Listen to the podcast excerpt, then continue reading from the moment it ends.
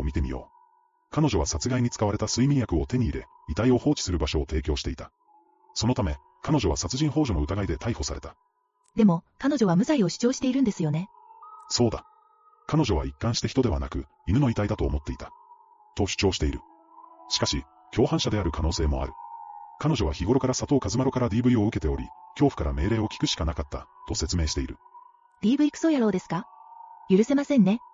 それなら、遺体を埋めることについても、彼女は佐藤和丸に押し付けられたんですかそのようだ。佐藤和丸は、元カノの北川景子と、よりを戻して手伝ってもらう。と言い、秋山千咲はそれに、負けたくない。という気持ちで手伝った、と言っている。え、あのモデルの北川景子さんもちろん虚言だ。佐藤和丸は日頃から嘘をついており、元カノとして有名女優の名前を挙げていたようだ。二股の嘘つきの DV クソ野郎ですかフルコンボですね。 2017年3月の